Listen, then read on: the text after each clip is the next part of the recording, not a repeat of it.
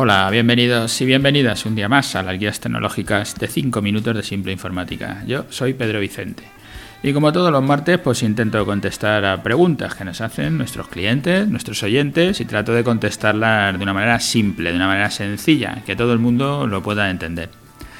Hoy voy a hacer el CTA, ya que siempre me, hay alguien que me lo recuerda, pues yo siempre digo que hay que hacerlo en la web, en todos los lados, que es lo más fundamental, y yo soy el primero que se lo salta, muchas veces en el podcast.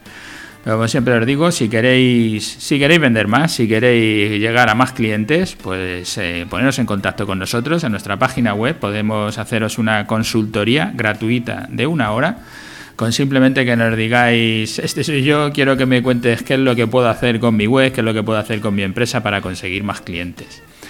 Hoy nos encontramos en nuestro episodio 406, que precisamente le he titulado así, consigue más clientes y ponte en su camino y que te vean. Para elegir los títulos de los podcasts, supongo que a todos nos pasa, yo le suelo dar poca importancia y suelo ir pues, contestando cuando sale algún tema de las reuniones, eh, los briefings que hacen los técnicos de los clientes que le están preguntando, o cuando alguien me escribe o cuando algún cliente nos pregunta por teléfono o lo que sea, pues suelo contestar sin más, no le doy mucha importancia. Hoy que, es una pregunta de un cliente y cómo consigo más clientes, digo, pues precisamente voy a poner ese título, aunque había estado pensando llamarle ¿qué camino siguen los clientes para comprarte? o el journey del cliente. Si yo hubiera llamado esto el journey del cliente, el viaje del cliente, pero es que se lo explican así en inglés, mucho de mi público objetivo, que son gente que no sabe de internet, seguramente no se enterarían de qué va el episodio si pongo el journey. Ahora, si pongo consigue más clientes o qué camino siguen los clientes para comprarte alguno de ellos, pues seguramente todo el mundo lo entiende. Bueno, voy al, voy al lío, que me quedo, me enrollo ahí con el tema de, llamarle de titular a los, a los podcasts. Para, para, saber cómo, cómo conseguir clientes o cómo te llegan los clientes, lo primero que tenemos que saber es si el cliente tiene ya la necesidad creada o si hay que generarle esa necesidad. O sea, que la gente de Nokia, de BlackBerry o el iPhone de Apple, cuando empezaron, los clientes no tenían la necesidad de tener un, teléfono, un teléfono móvil, digamos, un teléfono que te hacía de ordenador. Pero ellos supieron generar una necesidad hasta tal punto de que hoy todos necesitamos en nuestro, nuestro teléfono, nuestro ordenador o nuestro teléfono inteligente, como le llaméis. Pero hasta el punto de que el otro día leía una, una entrevista, una entrevista, una encuesta que hacían en África donde preguntaban ¿qué prefieres tener agua potable, en, agua corriente en tu casa o tener un teléfono móvil? Y la mayoría de la gente, eh, hablo de África, contestaba que prefería tener el teléfono móvil al agua corriente. Que nos parece raro, pero es que en, en, África hay ahora mismo, un, no sé si son tres veces más móviles que grifos de agua corriente, de agua potable. Nos parece raro, pero si tú dices yo puedo ir con el botijo y coger agua, con el cántaro, traer agua y hacer lo que necesite con el agua, puedo ir hasta la fuente y cogerla, pero si no tengo móvil estoy incomunicado, no puedo hablar con mi familia que está afuera, que me envían dinero, muchas veces ahora en África el móvil es el que hace de banco, es donde reciben la pasta, las, las compañías de teléfono son las que están haciendo de banco para mucha gente en África. Y hace 25 años del primer smartphone, del primer teléfono inteligente. Si tu cliente no tiene la necesidad, lo primero que hay que hacer es generársela, como se hizo con lo de los móviles.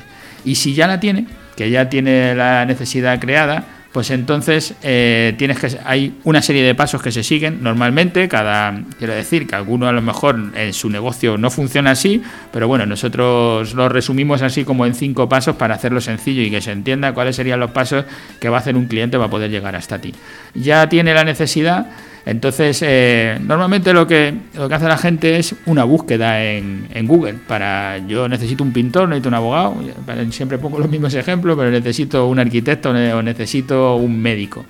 Eh, lo primero que haces es hacer esa búsqueda para encontrar a alguien que pueda resolverte tu problema, tu necesidad, tu dolor, como dicen los ingleses, tu pain, me parece que se dice en inglés, el dolor eh, para intentar resolverte ese dolor, para intentar resolverte ese problema, tú buscas en Internet, haces una búsqueda en Google y entonces encuentras a quien puede resolverte ese problema.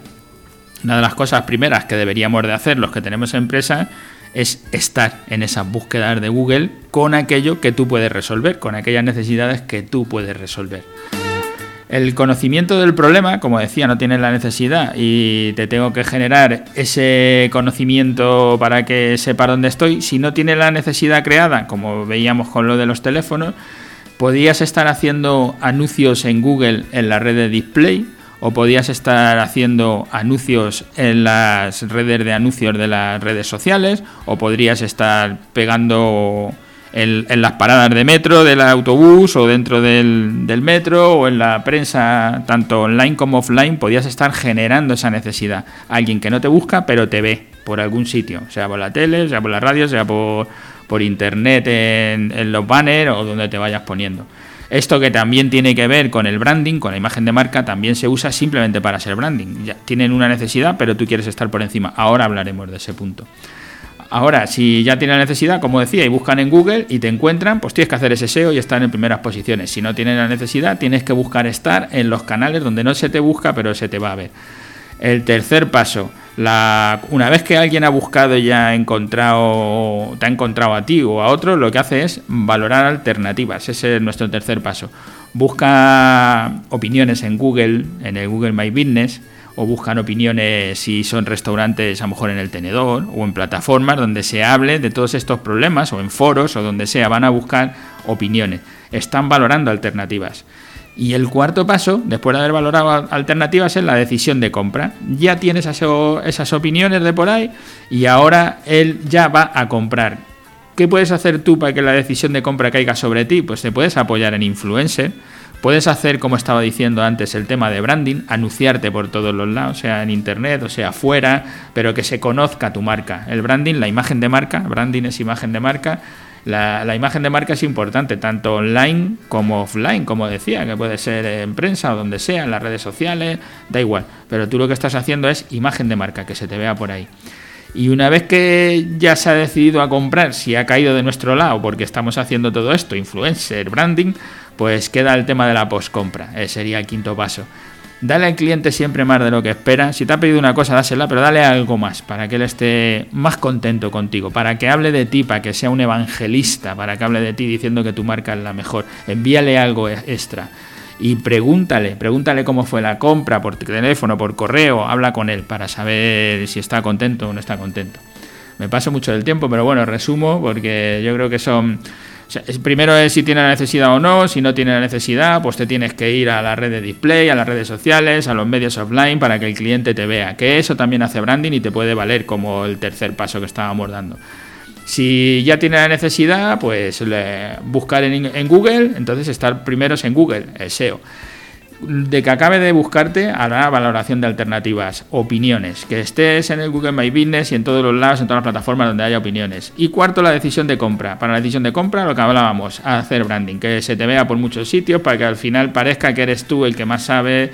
Puedes tener un blog donde des tu opinión, puedes eh, hacer un podcast como este, puedes hacer mil cosas para generar esa decisión de compra, para que parezca que eres un referente, que eres alguien que tiene valor dentro del sector.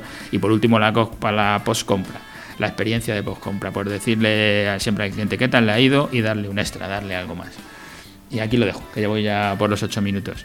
Gracias a todos los que nos escucháis a diario. Espero que lo que os cuento os valga para algo, lo podáis poner en marcha o si no, pues que nos llaméis para que os podamos ayudar para vuestra empresa, para poder poner en marcha todas estas estrategias, que es lo fundamental cuando uno habla de conseguir clientes, tener una buena estrategia para que todo funcione. Gracias y hasta el martes que viene.